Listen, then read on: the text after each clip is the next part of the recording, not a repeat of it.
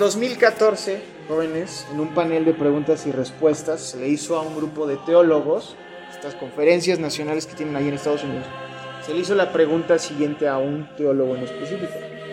Dado que Dios es lento para la ira y paciente, ¿por qué cuando el hombre pecó por primera vez fue su ira y su castigo tan severo y duradero? Les repito la pregunta. Dado que Dios es lento para la ira y paciente, ¿por qué cuando el hombre pecó por primera vez fue su ira y su castigo tan severo y duradero? La respuesta de uno de ellos fue sobresaliente. Él dijo, y cito, esta criatura hecha del polvo, refiriéndose a nosotros, desafió al eternamente santo Dios, aún después de que Dios le dijo, el día que comieres del fruto ciertamente morirás. Y en lugar de morir ese mismo día, el hombre vivió otro día y fue cubierto de su desnudez por pura gracia y recibió las consecuencias de su maldición, es decir, la muerte física, hasta tiempo después. Pero la peor de las maldiciones caería sobre aquella que lo sedujo, cuya cabeza sería aplastada por la simiente de la mujer. ¿Y creen que el castigo fue muy severo? Este es el problema de la iglesia cristiana hoy. No sabemos quién es Dios y no sabemos quiénes somos nosotros. La pregunta debería ser, ¿por qué Dios no fue infinitamente más severo? Si tenemos un mínimo entendimiento de nuestro pecado y un mínimo entendimiento de quién es Dios, esa es la pregunta correcta. Fin de la cita. La razón por la que iniciamos estos estudios jóvenes es porque tristemente la iglesia del siglo XXI ha olvidado con gran rapidez las palabras que dice Oseas. Ustedes de pura casualidad saben, sin consultar, qué dice Oseas 4.6. Mi pueblo se perdió porque le faltó conocimiento. El texto se prueba a sí mismo. El mundo está rodeado de lo que conocemos como una falacia posmoderna, la cual dice que todo debe ser juzgado de acuerdo a nuestra perspectiva. Si ustedes no saben qué es, eh, si ustedes no saben qué es posmodernismo, les explico rápidamente, que me imagino que sí tienen una idea, pero me voy muy rápido. El premodernismo decía que la religión dictaba la verdad, pero surge un problema cuál es la religión que dicta la verdad. Porque hasta el año 600 sí, el cristianismo era el que dictaba la verdad y lo que ustedes digan y manden y quieran. Pero en el 640, 630 se levanta un tipo llamado Mahoma y dice, ah, ¿qué crees que yo vi? Que se me apareció X y Y y tal, y esto, y nace el, el, el Islam. Y entonces hay una segunda religión igual de próspera que se extendió por toda Europa, y que también dictaba una verdad que no era exactamente la misma que el cristianismo. Entonces el premodernismo se empezó a ver en problemas, pero aún así se mantuvo hasta 1830. ¿Alguien recuerda qué pasó por ahí de 1830? Un tipo inglés llamado James Watt. Nada. La primera revolución industrial. Y en la primera revolución industrial surge esta, o, mejor dicho, se, se, extiende, porque esto viene del Renacimiento, 1500, 1450, 1500. pero hasta, hasta, hasta 1830 se permea a, toda a todos los aspectos de la sociedad. El modernismo, es decir, esta forma de pensar que nos dice que la ciencia dicta la razón. ¿sí? Y lo que diga la ciencia es cierto, y lo que diga la ciencia está en lo correcto. Y de pronto eso no solamente se quedó en las cuestiones científicas, sino también pasó a las y permeó a las cuestiones morales, ¿sí? Diciendo que, ah, bueno, matar a un hombre es malo, porque este hombre, según la ciencia, se queda sin vida. Suena redundante, es obvio, sí, pero llegan otras cosas donde, ok, si hubo X o Y situaciones, moralmente hablando, la ciencia puede decirnos, si el hombre realmente es culpable o es víctima. Y nace nacen estos esbozos y, esquemas del pensamiento humano, empiezan las ciencias acerca de la mente. No específicamente como psicología, eso llega un poquito más adelante.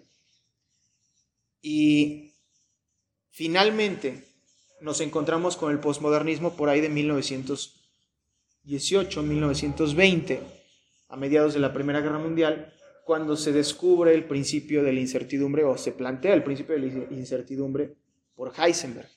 Este hombre que estaba estudiando el átomo y que finalmente dijo, no se puede decidir o no se puede definir la posición del electrón al mismo tiempo que su velocidad. O conocemos uno o conocemos el otro, pero no podemos conocer ambos. Y lo demostró.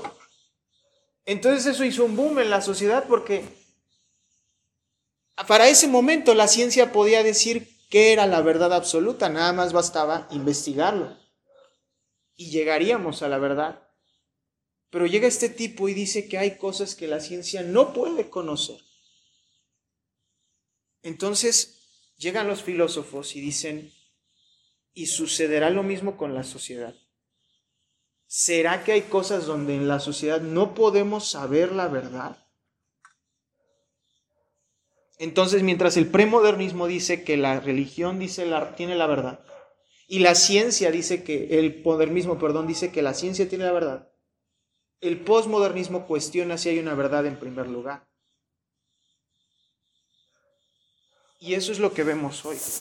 Hoy vemos una sociedad pensando si está bien hacer esto, si está mal hacer aquello, eh, si está correcto, incluso cuestionar el si está bien o si está mal. Eh, lo vamos a ver más adelante, no quiero adelantar mucho, pero el posmodernismo incluso ha permeado la iglesia, al punto en que jóvenes hoy, los grupos de las edades en las que estamos tú y yo, en las demás iglesias, eh, fuera del contexto teológico, hacen grupos donde en lugar de que tú y yo estudiemos, nos dediquemos a contemplar y meditar y ver qué sucede. Sí. Ahora, esto es un movimiento que viene de Estados Unidos, sí, pero como lo saben y lo pueden ver por la marca de sus teléfonos, lo que viene de Estados Unidos en dos años va a estar aquí en México. Y va a suceder. Entonces, la razón por la que tú y yo necesitamos estudiar la palabra es por eso viene una ola de desconocimiento, viene una ola de ignorancia voluntaria de la palabra de Dios. Y necesitamos estar preparados. Romanos 1.21 nos dice que habiendo conocido a Dios, refiriéndonos a esta sociedad que dice que debemos vivir y dejar vivir, nos dice que habiendo conocido a Dios, no glorificaron a Dios como a Dios, ni le dieron gracias. Y eso es porque el hombre, aunque lo niegue con sus labios, y me refiero al hombre que está fuera de la iglesia, sabe que hay un Dios en los cielos, por más que lo niegue. ¿Qué dice Romanos 1 más adelante? Como ellos no aprobaron tener en cuenta a Dios. Es decir, sabían que hay un Dios, mas no le quieren tomar en cuenta. No es que no sepan que hay un Dios, es que se tapan los ojos y dicen, yo no lo veo. Dios los entregó entonces a una mente reprobada para hacer cosas que no convienen. Y entonces aquí cito a J. Packer en su propio libro y dice, el que descuida el estudio de Dios entonces se sentencia a sí mismo a transitar la vida dando tropezones y errando el camino como si tuviera los ojos vendados, por así decirlo, sin el necesario sentido de la dirección y sin comprender lo que ocurre a su alrededor. Quien obra de este modo ha de malgastar su vida y perder su alma. Ese es el futuro del joven que no busca a Dios. Ahora, Poncho ha estado utilizando este término, ¿no? Refiriéndome a mí mismo en tercera persona. ¿Por qué está usando la palabra teología? ¿Por qué no, Poncho, hablamos nada más de conocer la Biblia? Sin duda la Biblia es un, es un, es un libro físico, lo tenemos todos los domingos lo enseña el pastor, eh, eh, eh, lo tenemos en las escuelas dominicales, lo leo a diario si tenemos un plan de lectura, me acerco a ese libro para buscar respuestas. ¿Por qué no estudiamos Biblia en lugar de teología? Bueno, Porque si nos vamos a la etimología de la palabra teología, vamos a descubrir que teología etimológicamente significa porteos, en latín, Dios, logos, discurso o estudio. Entonces, la teología es un discurso, es un argumento acerca de Dios. ¿Y cómo vamos a tener un argumento, un discurso sobre Dios si no formamos una opinión sobre Dios? ¿Y cómo vamos a tener una opinión sobre Dios si no nos acercamos primero a su palabra? Entonces, estoy hablando de esto de manera regresiva porque finalmente en el momento en que tú y yo nos acerquemos a la Biblia, esto va a decantar y va a ser consecuente. Leemos la Biblia, generamos una opinión, tenemos un argumento de Dios. Estamos haciendo teología. Necesitamos entonces estudiar teología, porque la vida sin Dios entonces, lo veríamos, no, tenemos, no tendría ningún sentido. Y de hecho vamos a verlo. Si me acompañan, por favor, vamos a abrir por fin nuestras Biblias o encender nuestras Biblias. cual...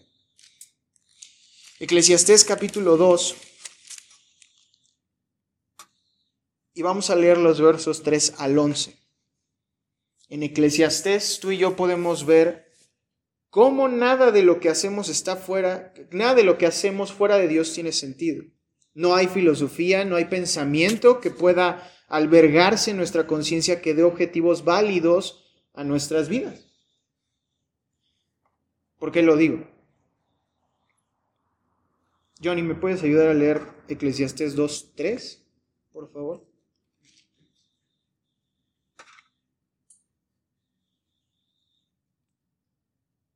propuse en mi corazón agasajar mi carne con vino y con... que me pongo nervioso otra persona. Está bien. ¿Si nos ayudas? Propuse en mi corazón agasajar mi carne con vino y que incluyese mi corazón en sabiduría con retención de la necedad, hasta ver cuál fuese el bien de los hijos de los hombres, en el cual se ocuparán debajo del cielo todos los días de su vida. Muchas gracias. Yo tengo Reina Valera 20, entonces cambian dos que tres términos, pero es exactamente el mismo sentido. En lo íntimo de mi ser, difícil, decidí agasajarme con vino y entregarme a la necesidad. En otras palabras, Salomón en este capítulo trata de buscar cuál es el sentido de la vida, cuál es el placer máximo de la vida, y primero comienza con lo que todo hombre comenzaría, comiendo. Voy a probar todo tipo de cosas, postres proteínas. Ponle el nombre de lo que a ti te guste, X. Claramente no encuentra ahí nada. Más adelante, Toño, si me ayudas, versos 4 al 6. Eclesiastés 2, 4 al 6.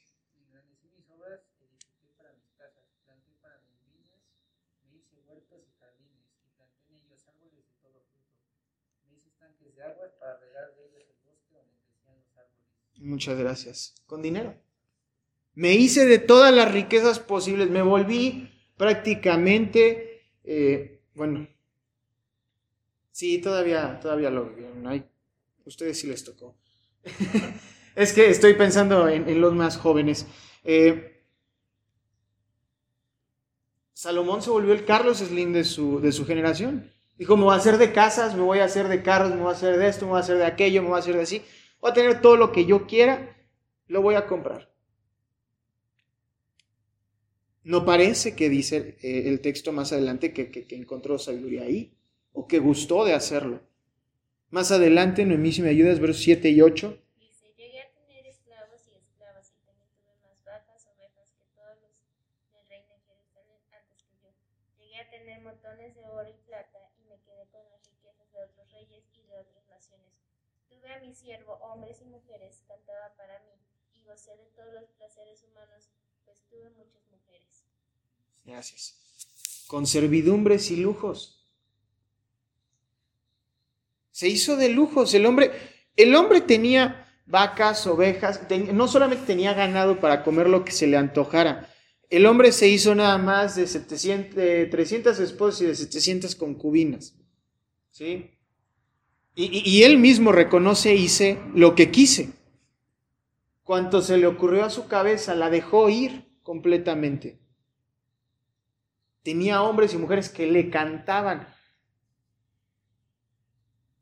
Para los que somos varones, el ir a hacerlo y para las jóvenes el recibir una serenata.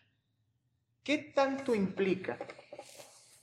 En el sentido de que si yo te pregunto, ¿qué lujo le estás dando, hombres? Mujeres, ¿qué lujo estoy recibiendo? ¿De que me vayan a traer o que llevemos serenata? Ahora, considera que este hombre no contrató al mariachi para una noche. Tenía gente de planta para que cuando a él se le antojara, se le cantara. Ese es el nivel de lujos que tenía este señor. ¿Sí? Y finalmente, Julio, si me ayudas, versos 9 y 10. Y agradecido y aumentando más de todo lo que fueron antes de mí en Jerusalén. Además de esto, conservé conmigo mi sabiduría. No negué a mis ojos ninguna cosa que desearan, ni aparté mi corazón del placer alguno, porque mi corazón gozó de todo mi trabajo. Y esta fue mi parte de toda mi faena. Muchas gracias. Con hedonismo. El hedonismo prácticamente dice que la plenitud se alcanza por medio del placer. Salomón no le negó nada a sus ojos. Lo quiero, lo tengo. Me gustaría hacerlo, lo hago. Y soy el hombre más rico del planeta en ese momento. ¿Quién me va a decir que no? ¿Quién me lo va a negar? Pero fíjate como no mencionó a Dios en ninguno de estos versos, y al final en el verso 11 lo leo yo, y mira lo que dice, miré luego todas las obras de mis manos y el trabajo que me había tomado para hacerlas, y todo era vanidad y aflicción de espíritu, sin provecho bajo el sol. Entonces es imprescindible comprender que todos necesitamos conocer al Dios. Más aún, tú y yo, joven, que estamos aquí, que nos congregamos aquí con su respectiva excepción, más aún deberíamos conocer al Dios que domingo tras domingo adoramos. Porque de no ser así podríamos cometer el mismo error que los atenienses cometían en Hechos 17, hacer un altar al Dios no conocido. O lo que es peor, cometer el error de Aarón en Éxodo capítulo 36, no, 32 que es hacer una imagen de Dios en nuestra mente y creer que es el Dios de las escrituras. Entonces vamos a partir nuestro estudio de Dios con cinco verdades fundamentales. Hay cinco puntos de partida que debemos considerar sobre Dios para iniciar el estudio de su ser y perfección. Ahora, no significa esto que que no los vamos a tocar. Si en algún momento tenemos dudas respecto a alguno de estos puntos, eh, sin duda alguna podemos tocarlo, pero debemos comenzar por aquí para ir avanzando y en su momento podremos cuestionar los puntos con los que iniciamos. El primero es este, Dios ha hablado al hombre. Dios ha hablado al hombre y la Biblia es su palabra. Es sencillo, esa verdad es fundamental. Dios ha hablado al hombre y esta palabra es la escritura. De hecho, lo dice Hebreos capítulo 1. Dios, habiendo hablado de muchas maneras a nuestros profetas, en estos últimos días se ha revelado a través del Hijo. En segundo lugar, Dios es Señor y Rey sobre su mundo. Gobierna por sobre todas las cosas para su propia gloria, demostrando sus perfecciones en todo lo que hace, a fin de que tanto hombres como mujeres rindan adoración y alabanza. Nabucodonosor lo tuvo que aceptar en Daniel 4. Daniel 4:35 lo dice, todos los habitantes son considerados como nada, y él hace según su voluntad en el ejército de los cielos y en los habitantes de la tierra, y no hay quien detenga su mano y le diga, ¿qué haces? En tercer lugar, Dios es salvador, activo en su amor soberano. Dios es salvador, y es mediante el Señor Jesucristo, con el propósito de rescatar a los creyentes de la culpa y el poder del pecado. Todos lo conocemos. En cuarto lugar, y yo creo que este es donde sí me gustaría tocarlo en su momento, pero por ahora lo tomaremos como un dogma. Dios es trino. Dios es trino. En la deidad hay tres personas, Padre, Hijo y Espíritu Santo, y en la obra de salvación. Estas tres personas actúan unidas, el Padre proyectando la salvación, el Hijo haciéndola y el Espíritu aplicándola. Y los tres son un solo Dios. Y en quinto lugar, la santidad consiste en responder a esta revelación de Dios. La santidad consiste en responder a la revelación de Dios. Tan sencillo como eso. Entonces, con estas cinco verdades que comenzamos, que finalmente les digo, la cuarta para mí sería la única que en lo personal me causaría conflicto si es que tengo dudas con la Trinidad. Pero estas cinco verdades, hay un Dios, Dios ha hablado, Dios es Señor y Rey, Dios es Salvador, Dios es Trino, y la santidad consiste en responder obedeciendo, es que podemos comenzar el estudio de Dios. Decía J. Packer en su libro, si buscamos el conocimiento, y cito, si buscamos el conocimiento teológico por lo que es en sí mismo, es decir, si tú y yo nos acercamos ahora y decimos, ok, comprendo la necesidad que tenemos de estudiar teología, comprendo la necesidad de que la teología no es una ciencia académica para doctores y, abuelos y, viejos que tienen togas y birretes y mil libros detrás de ellos, sino que es una actividad diaria del creyente. Ahora que reconocimos eso de la teología, si ahora nosotros nos dedicamos a buscar la teología por la teología, por el deseo de conocer más, y solamente por el deseo de conocer más, terminará, dice J. Packer, por resultarnos contraproducente. Nos hará orgullosos y engreídos. La misma grandeza del tema nos intoxicará y tendremos, tendremos perdón, a sentirnos superiores a los demás cristianos debido al interés que hemos demostrado en él y a nuestra comprensión del mismo. Tendremos, tenderemos perdón, a despreciar a las personas cuyas ideas teológicas nos parezcan toscas e inadecuadas y a despacharlas como elementos de muy poco valor. Fin de la cita. En otras palabras, ¿qué está diciendo Paque? Corintios 8.1, el conocimiento envanece. Pero a ver, Poncho, explícame, ¿no acabas de decir que deberíamos conocer a Dios? Y ahora estás diciendo que si conocemos de Dios nos vamos a envanecer. Y, no te voy a terapear, no, no, mi intención no es decirte es que hay un medio que es el amor y no. Estamos hablando nada más de conjuntos de conocimiento. ¿Por qué hay una distinción entre la recomendación y la necesidad de conocer a Dios? y el envanecimiento de conocer, por conocer a Dios. Y la clave está aquí. La vamos a ver, si Dios lo permite, la próxima semana. Pero hay una distinción muy clara entre conocer a Dios y a conocer de Dios. Conocer de Dios, ustedes ya se lo imaginan, es poder memorizar este libro, poder conocer algún catecismo, alguna confesión de fe, eh, poder, poder predicar incluso, o, poder preparar algún estudio bíblico, algún devocional, algún sermón, eh, graduarnos del seminario, estudiar una licenciatura, una maestría, lo que ustedes quieran respecto a Dios, pero conocer a Dios. Es todo eso, pero no recibiéndolo de entidades distintas que no sea de Dios mismo.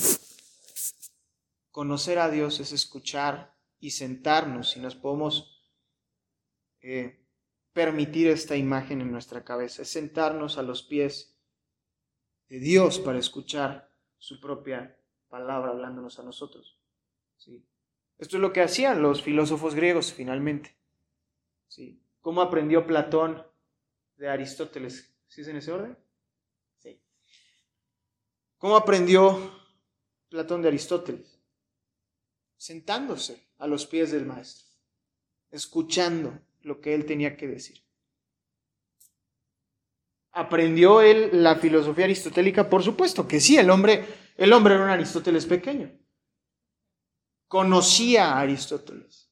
¿Pero por qué? Porque estuvo en cercanía con él, escuchó de él, escuchó lo que tenía que decir, se mantuvo callado y dijo todo lo que mi maestro diga, no solamente lo voy a creer, también lo voy a poner en práctica. Esa es la imagen que quiero que nos llevemos respecto a conocer a Dios. Porque tú y yo podemos venir todos los domingos que tú quieras de este 2022. Podemos escuchar al pastor predicar, podemos escuchar eh, la escuela dominical y tomar nuestros apuntes, podemos en la semana ver el sermón de tal y cual, que es un excelente predicador o es un, un, excelente devocional, un excelente podcast, programa de radio, lo que sea que escuchen, vean o lean. Pero si no escuchamos a Dios en lugar de todo esto, o si lo puedo complementar, si no escuchamos a Dios en medio de todo esto, jóvenes hubiese sido mejor que no lo escuchásemos en primer lugar. Si no vamos, si no venimos aquí con la intención de conocer a Dios, será mejor que no pongamos en nuestros planes conocer de Dios. Porque, ¿para qué sirve entonces conocer a Dios? ¿Cuál es el objetivo? ¿Qué se supone que debería hacernos venir la próxima semana y todas las que vayamos a tomar este estudio? Salvación auténtica. ¿Cómo somos salvos? ¿Creyendo en Cristo? Sí, sí, sin duda, ese es el camino. Somos salvos solo por la fe. Pero entendemos, como dice, y lo vimos de hecho el domingo pasado aquí en la iglesia, Felipe le preguntó al etíope, ¿entiendes lo que lees? ¿Entiendes a qué nos referimos con que la salvación es por medio de la fe? ¿Entiendes qué implicó tu salvación? Eso vamos a aprender conociendo a Dios. Ahora, ¿para qué nos sirve conocer a Dios? También para conocer, obviamente, y también amar al Dios que nos amó. Y esto se vuelve un círculo virtuoso. Si se supone que Dios nos salvó, permítanme utilizar esas palabras, si se supone que Dios nos salvó, se supone que nosotros en respuesta amamos a Dios. Y se supone que amamos a Dios, se supone que deberíamos buscarlo y deberíamos conocerlo. Finalmente eso es lo que hacemos tú y yo con nuestros familiares. ¿sí? Amamos de niños, y espero que todavía a su edad, pero amamos a mamá, amamos a papá o a cualquier familiar, pongan ustedes sus personales preferencias, y procuramos estar cerca de él o de ella. ¿sí? Procuramos que sus gustos sean nuestros gustos, procuramos que lo que él quiere hacer lo haga yo también junto con él o con ella para convivir. ¿Por qué? Porque lo amo, porque la amo. ¿Y por qué con Dios se nos hace tan difícil entonces? ¿Por qué con Dios es un... No, es viernes. ¿Cómo voy a ir el viernes a la iglesia? O el domingo, porque hoy fue el primer día. ¿Cómo voy a ir el domingo? Qué flojera. Ahora todavía venir una hora antes. Te aguanto ir a las once y media porque, bueno, pues es el día, la hora del culto, el día del Señor, súper. Pero levantarme más temprano, yo trabajo seis días a la semana, lunes a sábado. ¿Tú me vas a levantar temprano para ir el domingo? No manches. ¿Ese es el nivel del amor que le tenemos a Dios? Pregunta seria.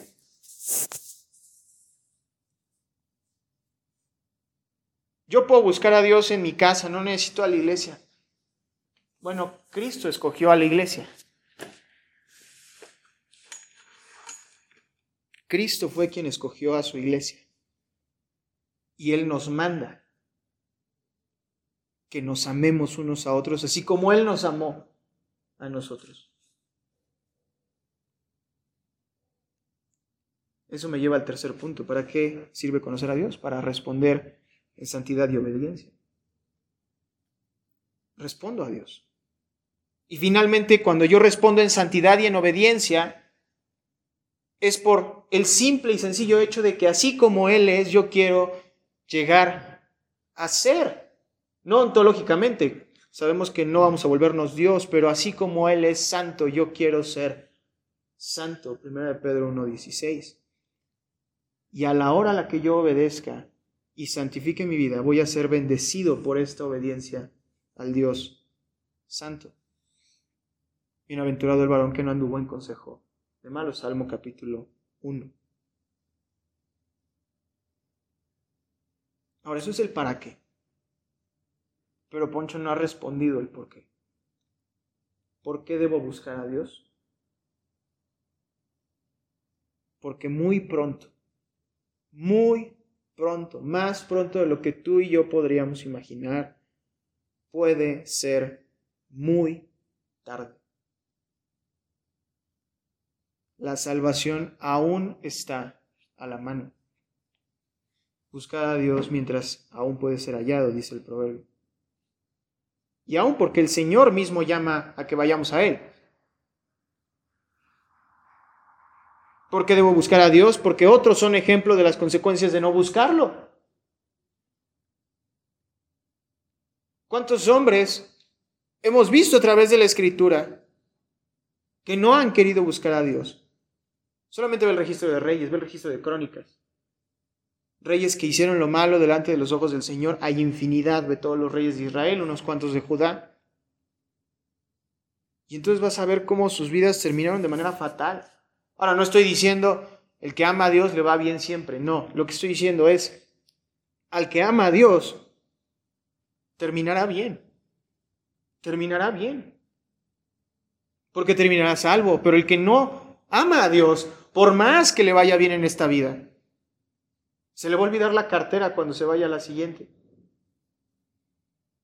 Y en la siguiente no va a ser vida. Y esa es la advertencia. ¿Por qué debemos buscar a Dios? Porque nosotros podríamos afrontar esas mismas consecuencias. Debe interesarnos, dice J. Packer, debe interesarnos ampliar el grado de acercamiento no solo a la doctrina de los atributos de Dios, es decir, ¿deberíamos buscar a Dios? Sí, deberíamos buscar a Dios. Debemos buscar los atributos de Dios en el sentido cognitivo, deberíamos buscar qué es Dios, ¿sí? Si Dios es amor, si Dios es santo, si Dios es justo y por qué, sí, sin duda alguna. Debe interesarnos, dice, ampliar el grado de acercamiento no solo a la doctrina de los atributos de Dios, sino también al Dios vivo que lo sustenta. En otras palabras, no solamente busco a Dios porque Él es justo, busco a Dios porque Él es Dios.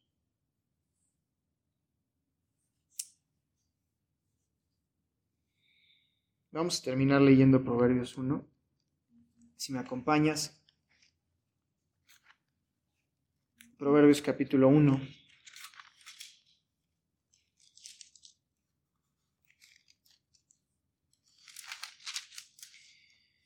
Vamos a leer los versos 20 y al 33. Y esta es una breve exposición precisamente de lo que acabamos de ver. ¿Por qué buscar a Dios?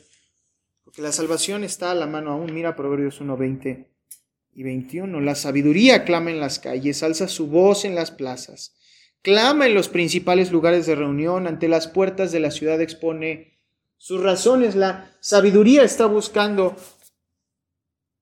que vengan porque el Señor mismo llama a ir, a, ir a Él, Proverbios 1, 22 y 23. ¿Cuál es el llamado de la sabiduría? Mira, Proverbios 1, 22. ¿Hasta cuándo, ingenuos, amaréis la ingenuidad?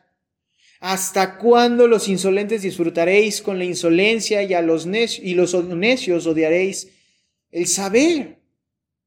Atended a mis advertencias, pues ciertamente yo derramaré mi espíritu sobre vosotros y os daré a conocer mis pensamientos. Pero ¿qué pasa? Que hay hombres que no lo buscan. ¿Por qué debo buscar a Dios? Porque otros son ejemplos de las consecuencias de no buscarlo. Proverbios 1, 24 al 27 dice así. Yo os llamé, pero no quisisteis escuchar.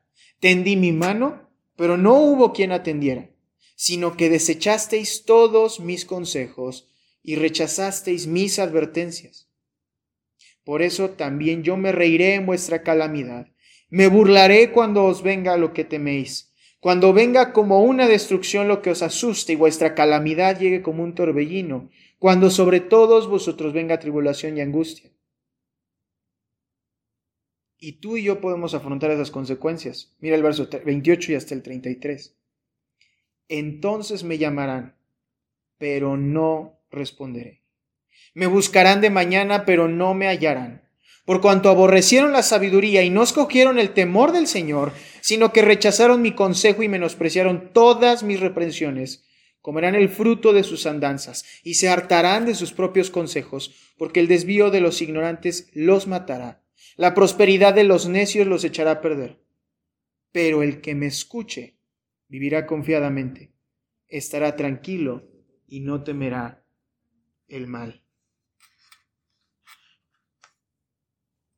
Busquemos al Señor mientras pueda ser hallado. Quisiera terminar con una oración citada, es decir, una oración que una vez hizo Arthur Bennett, un autor puritano, y después nos uniremos a su oración. Pero fíjate cómo ora Arthur Bennett respecto a conocer a Dios. Señor, tú me has dado entendimiento para mesurar la tierra. Me has dado entendimiento para medir el sol, la luna, las estrellas y el universo.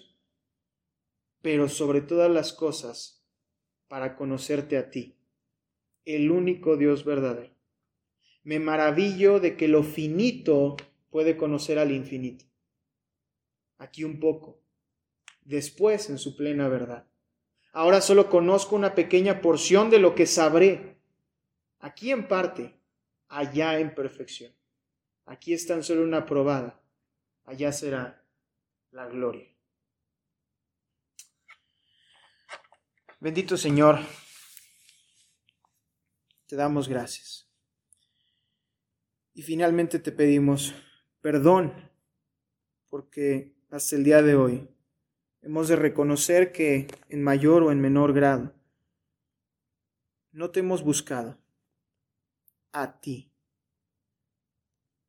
Si bien, Señor, hemos atendido a tu llamado y hemos venido a tu templo, Señor, a convivir con tu iglesia, Hemos de reconocer, Padre, que no siempre nuestro corazón ha meditado en querer conocerte a ti, Señor. Aunque bien nuestra mente nos puede engañar queriéndonos decir que estamos buscando conocer de ti. Pero, Señor, buscamos acercarnos aún más. Sabemos que es necesario conocerte, Señor, y es por eso que nos tienes aquí. Te rogamos, Padre, que seas tú quien nos guíe durante estas semanas Pone en nosotros no solamente el conocimiento de ti, Señor, sino también hambre por conocerte. Pone en nosotros un profundo deseo de buscarte, pues tú eres la fuente de vida, el agua que salta para vida eterna, Señor. Tú eres el pan de la vida. Y como dijo Pedro, Señor, ¿a quién más iremos si solo tú tienes palabras de vida eterna. Señor, guíanos por favor a poder entender esta realidad y esta verdad en nuestras propias vidas, pues no necesitamos ni queremos nada más. Al menos eso es lo que nuestra mente quiere decir el día de hoy, pero es lo que te rogamos, que nuestro corazón en realidad lo crea, que sepamos que en verdad no queremos buscar nada más y no solamente saberlo, sino vivirlo. No buscar otra cosa, Señor, sino conocerte a ti y a tu Hijo Jesucristo, a quien tú has enviado. Señor, como lo decíamos al principio, somos la generación que está en medio de una sociedad que no quiere ni siquiera saber si existe una verdad o no. Mientras que tú en tu palabra has dicho, por medio de Cristo, yo soy el camino, la verdad y la vida. Señor, ayúdanos a luchar contra esta sociedad, no como el mundo lo piensa, Señor, no siendo unos rebeldes que nos manifestemos y hagamos, sino estando firmes en tu palabra. Ayúdanos a mantenernos firmes conociéndote. Acércanos a los pies de tu trono, Señor, para escuchar tus palabras. Y disciplínanos para mantenernos en silencio y prestar atención a quién eres tú y qué es lo que tú tienes que decirnos. Porque Padre, como diría un teólogo en su momento, lo que tú tienes que decirnos, Señor, es mil veces más importante que todo lo que nosotros podamos decirte en nuestra vida entera. Te queremos escuchar, Padre, y para esto hemos venido el día de hoy te rogamos, así nos permitas venir no solamente el próximo domingo, sino todos los viernes que tú nos permitas estar aquí estudiando tu palabra. Te damos gracias por Cristo. Amén.